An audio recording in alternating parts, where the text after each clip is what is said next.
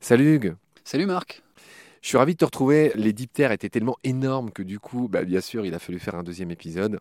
Alors là, je révèle un petit artifice de fabrication de cette émission. C'est vraiment la première fois que je fais ça. Toi, tu as ton ordinateur en face de toi pour te référer à certaines notes, puisque là, tu as fait mille conférences sur tous ces sujets. Et c'est génial parce que tu m'as installé un écran pour que je puisse bien voir. J'ai mis un petit bout de carton. Enfin, on a vraiment un dispositif qui ressemble en, gros au cockpit d'un avion. je ne dirais pas tout ce qu'il y a sur la table. Il y a des produits dont on ne veut pas trop vanter les mérites euh, entre nous. Mais, mais bref, sur cet écran, je vois apparaître un nom que je connais bien, qui est celui des CIRF. Et surtout, j'ai vu aussi les bombiles. Pour moi, ça a été un crève-cœur parce que dans mes émissions sur les abeilles sauvages, j'aurais voulu parler de ça en matière de mimétisme. Il y a des bombiles qui sont aussi des diptères, qui sont tout poilus, comme les bourdons.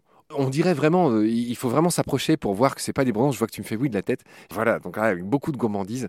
Parle-moi de ces bombiles, parle-moi de cette stratégie, parce qu'il n'y a pas que ceux qui sont déguisés en guêpe, là, aposématisme noir et blanc. Il y a ceux qui sont déguisés en bourdons, des mouches très poilues, quand on le dit, euh, c'est pas évident. Donc voilà, c'est le moment de parler des bombiles et des cirfes. Je ne sais pas par lequel tu Alors ça, c'est encore une autre famille. Donc avant de parler des cirfes, je parle des bombiles. La famille, c'est les bombilidés. Et effectivement, ce sont des toutes petites boules de poils avec un long rostre qu'elles ne peuvent pas rentrer. Hein. Les bourdons peuvent replier leur langue et les bombiles ne peuvent pas. Donc quand ils sont en vol, ils ont une petite pointe qui est tendue devant. Et ces animaux ont une paire d'ailes, évidemment, puisque ce sont des diptères. Ils ont un vol stationnaire qui est assez caractéristique aussi, mais qui fait un bruit. D'ailleurs, c'est de là que vient leur nom, bombilius, ça veut dire qui vrombit. On, rappelle, on rappelle que le nom de genre des bombus, de ces 50 espèces de bourdons qu'on a en France sur les 1000 espèces d'abeilles sauvages, les bourdons en font partie, tous ces bombus terrestris, bombus, mm. tu me donneras les autres euh, noms d'espèces, ça vient de là. Bombus vient de vrombir, vient de faire ce, ce bourdonnement, leur nom vient de là, et les bombiles aussi. Mais ah même, bah. même en anglais ah bah, même en anglais. On présente Coca. Voilà, bah, on représente Coca. Parce qu'il y a probablement quelqu'un qui arrive. Même en anglais, le mâle de l'abeille, le faux bourdon, ça s'appelle drone. Drone. Et eh oui, comme en italien. La petite mobilette euh, qu'on avait dans les années 60, le Vespa, ça veut dire guêpe. Et tout ça, c'est relatif au bruit que ça produit. Voilà, donc des fois ça vient du bruit, des fois le bruit a donné le nom d'un ustensile qu'on utilisait. Tu viens de rappeler que les drones, le nom d'un drone vient du bourdonnement, du bruit que font les insectes. C'est parce qu'en anglais, drone, c'est le nom du bourdon. Du faux bourdon. Du, faux bourdon. du mâle de l'abeille mellifère. C'est le petit voilà, ça fait un peu un bruit d'abeille. Alors les bombiles, quant à eux, donc sont des petites boules poilues, alors qui butinent. Et souvent, pendant longtemps, on a euh, de façon assez simpliste, dit oui, bah, les bombiles et les papillons sont quand même pas très efficaces pour la pollinisation. Ils ont une longue trompe, ils sont capables de la pénétrer parfois sans toucher la fleur, en ayant le corps poilu et les ailes et les pattes en l'air. Parfois ils se posent, hein, mais parfois ils sont capables de butiner en vol stationnaire. En fait, quand on regarde au ralenti ou à fort grossissement, on se rend compte que les plantes qui butinent ont une corolle tubulaire et que les grains de pollen s'accrochent sur justement la trompe. Et quand il ressort sa trompe, elle est pleine de pollen. Et quand il la met dans une fleur, il dépose le pollen. Mais alors sa particularité, c'est surtout d'aller pondre dans les nids d'abeilles, les nids d'abeilles solitaires. C'est-à-dire que c'est un parasite des nids d'abeilles. Donc il a comme particularité de recouvrir son abdomen de boue d'aller se tremper dans une terre humide, et une fois que la femelle a son abdomen rempli de boue, elle va déposer des œufs en larguant un petit peu de terre et en faisant un mouvement assez caractéristique là, de levier qui va déposer les œufs juste comme par hasard, parce qu'évidemment elle l'avait senti, mais nous on ne sait pas les détecter, au-dessus d'un nid d'abeilles. Et les larves donc vont rentrer et vont tuer la, la larve d'abeille et consommer les réserves qui ont été accumulées par sa mère. Très bien, donc voilà ce qu'on pouvait dire sur ces fameux bombiles qui sont assez euh, sphériques, hein, je ne sais pas comment dire. mais c'est une petite boule. voilà, c'est vraiment une petite boule avec une longue trompe mm. non rétractile, tu l'as dit, voilà à quoi ressemblent les bombiles très poilus, tu l'as dit. Est-ce que c'est le moment d'enchaîner sur les cirfs Eh bien oui, on est là pour parler des auxiliaires de culture et les bombiles. Alors, tous les diptères sont des pollinisateurs. Donc, bombiles inclus font partie des auxiliaires au sens large dans la mesure où ils augmentent la pollinisation, donc la reproduction des plantes à fleurs, donc la production de fruits et de graines. Mais on a une autre incidence plus directe, ce qui était le cas avec les taquinaires, qui vont endiguer le développement des chenilles et le développement des punaises pentatomes, donc être des réels auxiliaires au sens premier, c'est-à-dire être des antagonistes de ravageurs. Et parmi les cirfes, dont il existe près de 600 espèces en France métropolitaine, on va distinguer trois groupes. Un premier groupe, qu'on appelle les éristales. Alors les éristales, les élophiles, les miatropas, bon ça porte des noms, mais peu importe, en nom commun ça va être les éristales, qui sont des mouches dont la larve est un petit boudin avec une longue queue au bout des fesses qu'on appelle les vers queudras. Et ça, ça vit dans les eaux usées, les eaux très riches en matière organique, comme par exemple les sorties de fosses septiques, les sorties d'écuries, les mares qui sont en train de se refermer, donc qui sont en cours d'eutrophisation, hein, chargement en matière organique, et ils sont capables de filtrer ces eaux. Donc ce sont des filtreurs importants. Mais tous les adultes, comme le reste des diptères, vont dans les fleurs, donc sont des pollinisateurs. Ok, premier groupe, épurateur des eaux usées. Ça fait partie des groupes qui sont en augmentation, dont je parlais tout à l'heure. Voilà. Il y a des insectes qui sont en augmentation, ceux liés aux eaux pourries. Le deuxième groupe, c'est un groupe qui est mimétique des bourdons et des frelons. Et donc les larves se développent dans les nids de bourdons ou les nids de frelons. Mais ils leur ressemblent vraiment, ils leur ressemblent anatomiquement. Alors évidemment, il y a probablement une reconnaissance olfactive, et alors, qu'est-ce qui se passe? Là, c'est une forme de commensalisme, une forme d'entraide, où les mouches vont déposer leurs œufs à l'intérieur des nids. Les larves vont donc être protégées par les bourdons et les frelons, parce que vous ne mettez pas votre main dans un nid de bourdon ou un nid de frelon. En tout cas, je vous déconseille de le faire ou de le faire trop longtemps. Et en échange, les petits asticots vont manger tous les produits susceptibles de poser un problème au développement du nid, comme les cadavres, les excréments, les exuvides, c'est-à-dire les peaux qui restent après la mue, tous ces substrats organiques sur lesquels des micro-organismes pourraient se développer, ils font le ménage. Donc en échange du ménage, tu nous protèges, c'est-à-dire que les frelons ne sont pas obligés de vivre avec eux, les mouches ne sont pas obligées de vivre avec les frelons, mais quand ils sont ensemble, ça marche mieux. Alors Dieu sait que j'ai vraiment pas envie de te taquiner et de t'embêter, mais tu as prononcé un mot avec lequel je suis pas complètement d'accord, et c'est mm. pas grave du tout. Tu as parlé de commensalisme, et moi qui suis fan d'étymologie, comme tu sais, commensalisme, ça veut dire partager la table. Et par exemple, les souris sont commensales des hommes. Et là, tu dis qu'il y a un vrai bénéfice réciproque. Et dans ce cas-là, je ne parlerai pas de commensalisme, parce que partager la table, c'est pas la même chose qu'une entraîne. Tu vois ce que je veux dire? Parce qu'en fait, dans la vraie définition, ça n'est pas un partage de la table. On pense que le bénéfice est unilatéral. Et moi, j'estime qu'il est bilatéral. Mais effectivement, je ne suis pas d'accord avec la définition officielle. On estime qu'il est unilatéral, que seules les mouches en bénéficient. Et comme je viens de l'expliquer là, c'est pas du tout moi la description. Mais dans ce cas-là, tu ne devrais pas dire commensalisme. Parce que non, vois... c'est un mutualisme en fait. Ben voilà. J'ai décrit le nom officiel et en décrivant une autre forme d'association. J'étais un peu embêté. Mais, tout raison. D'accord. Tu vois, c'est pas une histoire d'avoir raison. C'est juste pour dire que le commensalisme, ça veut dire partager la table. En fait, ce sont tous ces animaux qui profite de notre existence sans nous porter dommage, mais sans que ça apporte un bénéfice. Tu vois et typiquement, moi par exemple, j'ai des souris chez moi, malheureusement, enfin ou heureusement, et euh, elles ne me portent pas préjudice, mais elles profitent de moi. Euh, voilà. Et ça, c'est le comment ça. Enfin, c'est juste pour être bah, bien. Donc je redis, pour officiellement les cirfs qui vivent dans les nids, les volucelles, on les appelle, qui vivent dans les nids de frelons et de bourdons, sont officiellement des commensaux.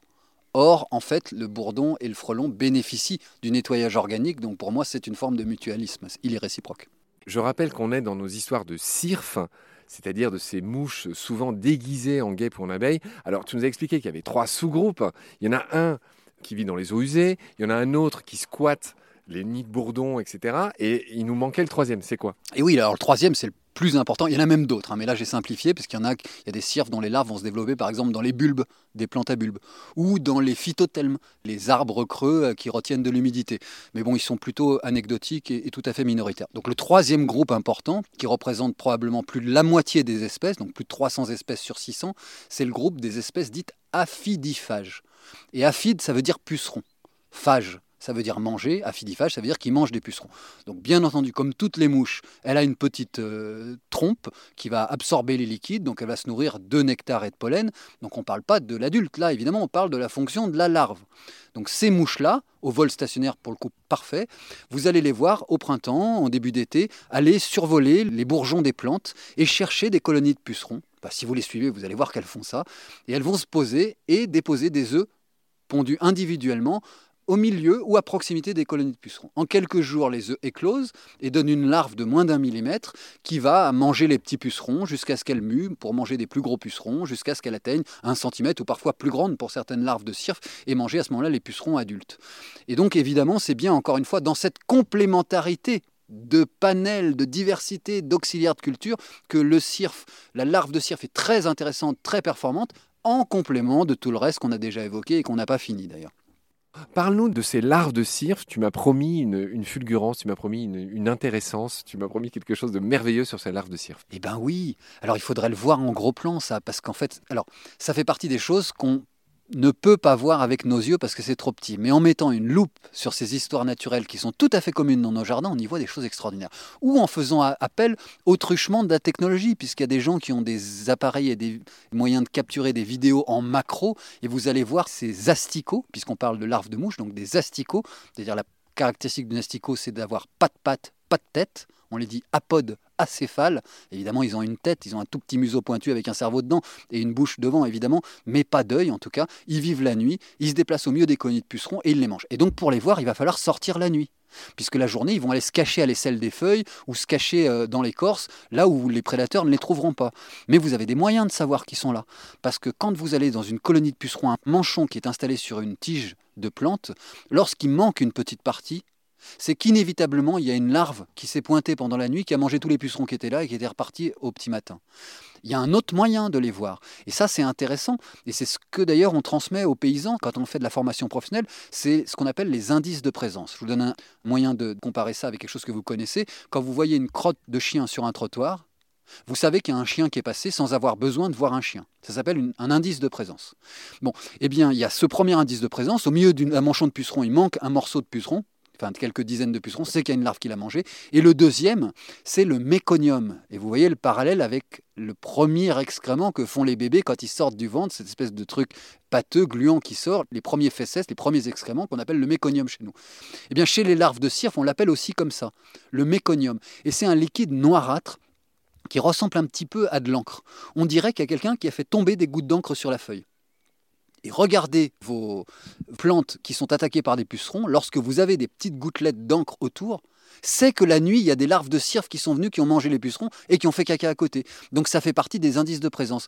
Et donc ça, combiné au fait que vous avez vu des œufs de chrysopes, on fera peut-être une émission sur les chrysopes, au fait que vous avez des oiseaux à côté, au fait que vous avez vu des momies, donc des micro-hyménoptères qui sont en train de pomper à l'intérieur, on n'est pas encore venu aux hyménoptères. Bref, tous ces indices de présence font qu'il n'y a pas besoin de toucher c'est qu'une question de jours pour qu'il n'existe plus de pucerons sur vos plantes.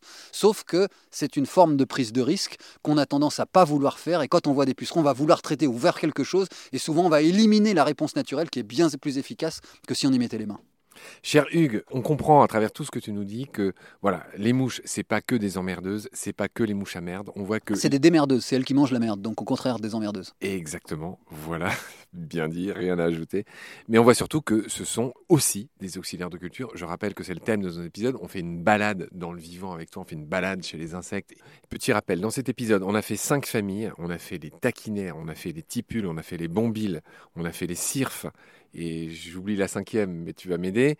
Est-ce qu'on a fait un tour complet?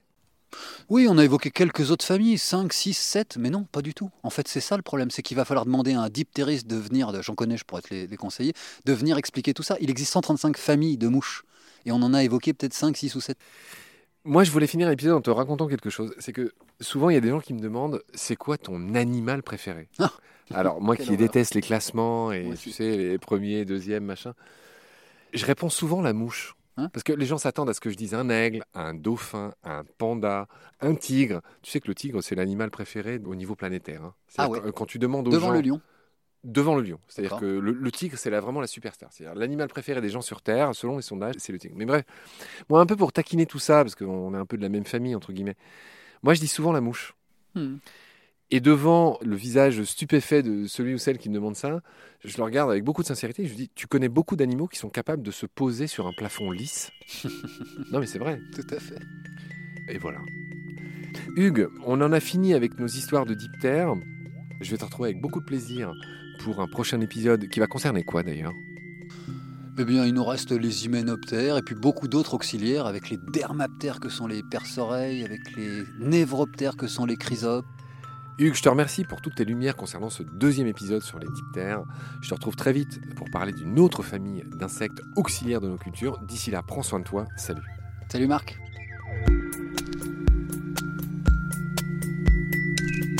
Pendant notre combat, nous deux, tu avais l'œil du tigre. Tu en voulais ce soir-là. Il faut que tu retrouves ça maintenant. Et la seule façon, c'est de recommencer au commencement. Tu vois ce que je veux dire?